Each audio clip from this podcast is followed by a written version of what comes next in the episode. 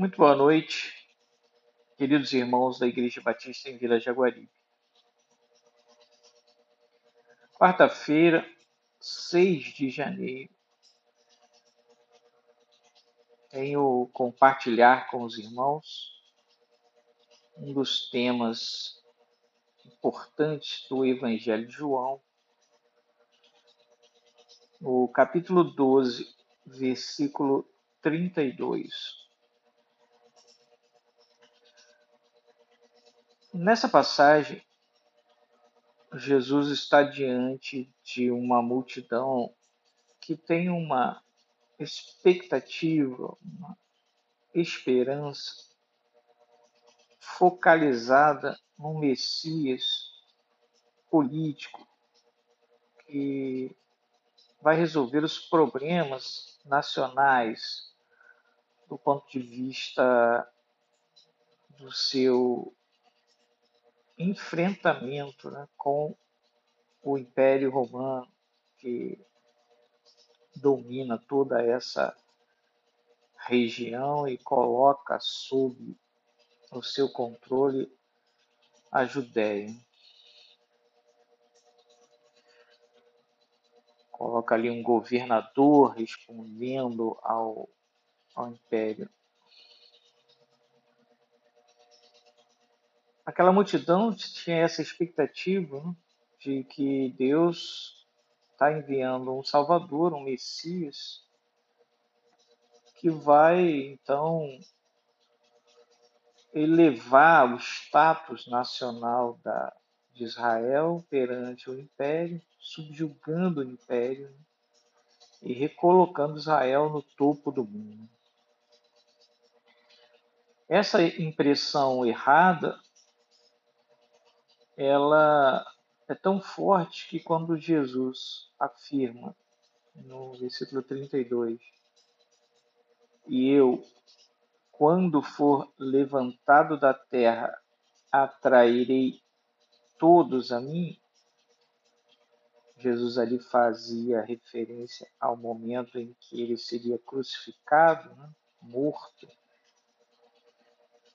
em, em lugar né, dos pecadores, essa afirmação ela não pôde ser entendida porque a expectativa, a esperança do povo era de um Messias político, imperial, uma força governamental mundial subjugando o Império Romano. Nós estamos diante da esperança cristã quando Jesus diz: Atrairei todos a mim. Todos os seres humanos pecadores são atraídos na direção da cruz para receberem a graça de Deus, seu perdão, a transformação de vida, a novidade de vida que caracterizará o cristão, né? aquele que, que crê. E essa é a esperança cristã que durante todo o mês de janeiro nós estamos abordando. Ser atraído no sentido, né, na direção de Jesus, nos colocará diante de algumas realidades. Né? Neste argumento do capítulo 12 de João, Jesus vai dizer que é a luz do mundo e que a luz, por um pouco de tempo, ainda estaria com eles, ou seja, Jesus estava como um farol, né?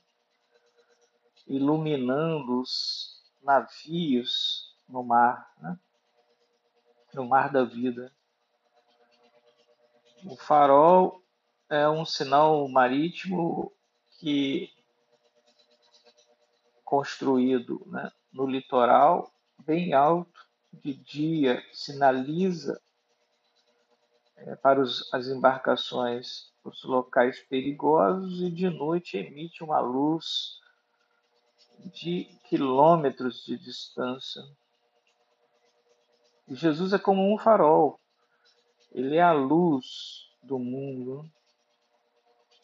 E neste capítulo 12 de João, Jesus vai dizer: né, enquanto vocês têm a luz, enquanto a luz está com vocês, andem né, na luz, para que não sejam apanhados pelas trevas. Andar pela luz é crer. Né? Crer é tornar-se também luz. É aqui no Evangelho de João, a esperança cristã é que nós nos tornemos filhos da luz e não das trevas. Que nosso viver seja luminoso, né? faróis para o mundo enxergarem, para o mundo enxergar Jesus. Expectativas erradas inviabilizam a percepção do Messias, do Salvador, daquele que transforma vidas e perdoa pecados. Se Jesus é apenas doador de reinos materiais,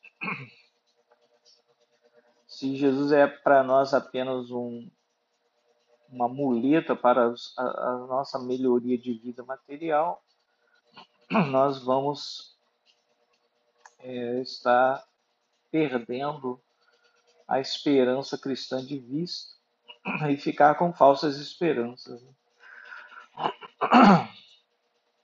Diante de tudo que Jesus fez em João 12, todos os milagres que operou, a, a, o texto vai dizer que não, as pessoas não creram nele porque suas expectativas eram de um Messias mundano, né?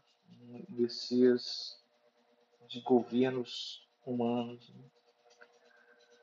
Jesus é como um farol a iluminar nossa consciência, seu governo é um governo espiritual, age a partir de dentro, modificando nosso viver, nossa percepção de vida, nosso caminho,